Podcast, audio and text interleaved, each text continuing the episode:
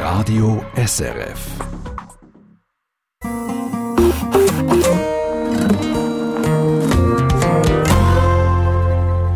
Das ist Regional Diagonal. Mein Name ist Matthias Baumer.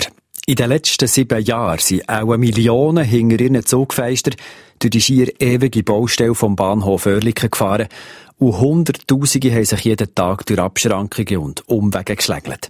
Heute ist der neue Bahnhof offen. Nach eben sieben Jahren, gegen 700 Millionen Franken, haben die Arbeiter dort insgesamt verbaut. Jeden Tag gehen 110.000 Leute durch, steigen ein, aus und um. Der Bahnhof liegt im Spalt zwischen Neuörliken und Altörliken. Und die Örliker sagen, einer von Altörliken, der ging kaum auf Neuörliken, ausser der Mühe unbedingt. Das Quartier ist also wie teilt und der Bahnhof, der schon in der Hälfte liegt, der soll helfen, das Örliken zu verbinden und zusammenzuführen, hofft der Präsident vom Quartierverein, der Christian Relli.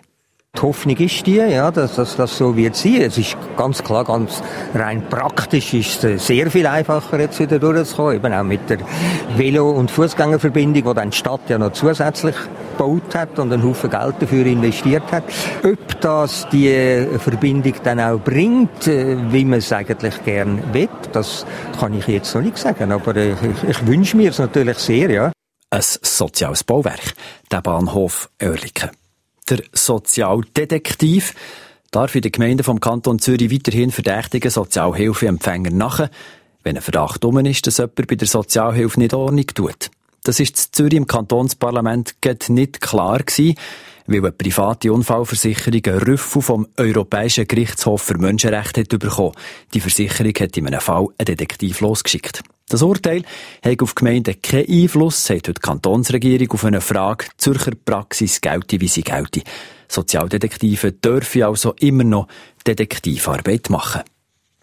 Eine tröstliche Geschichte zu etwas, wo ganz vielen Leuten etwa diese Sorgenfalten in die Stirn grabt. In der Schweiz, in den Kantonen, in den Gemeinden von diesem Land bleibt die Steuerbelastung nächstes Jahr im Schnitt gleich, sagt die eidgenössische Finanzverwaltung. Zwei Drittel von allen Kantonen ändern an der Belastung für die Leute nichts.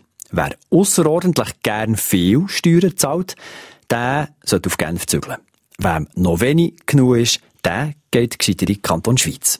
Und die, die zu Genf deren Steuern zahlen, die finanzieren auch une Première en Suisse mit. Zu Genf kann man jetzt den Comiczeichner lernen. An der Fachhochschule für Kunst und Design, dort gibt's ab dem Studienjahr 2017 einen Lehrgang. Zwei Jahre dauert der. Dass die Comiczeichnerlehre zu Genf ist, das hat eine Logik. Die Stadt hat eine Tradition bei Bildergeschichten. Der Genfer Rodolf Töpfer gilt als Erfinder vom Comic und er hat 1799 bis 1846 gelebt.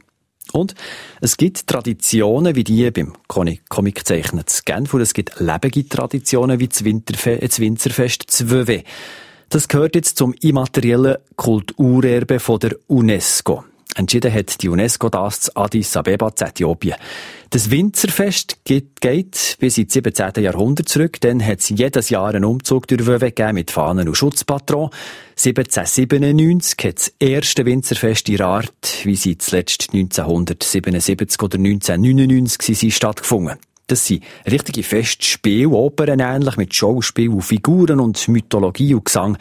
Nur einisch pro Generation ist so eins. Das nächste dann im August 2019.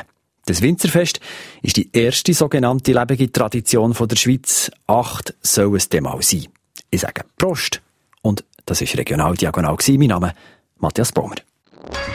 Eine Sendung von Radio SRF. Mehr Informationen und Podcasts auf srf.ch-news.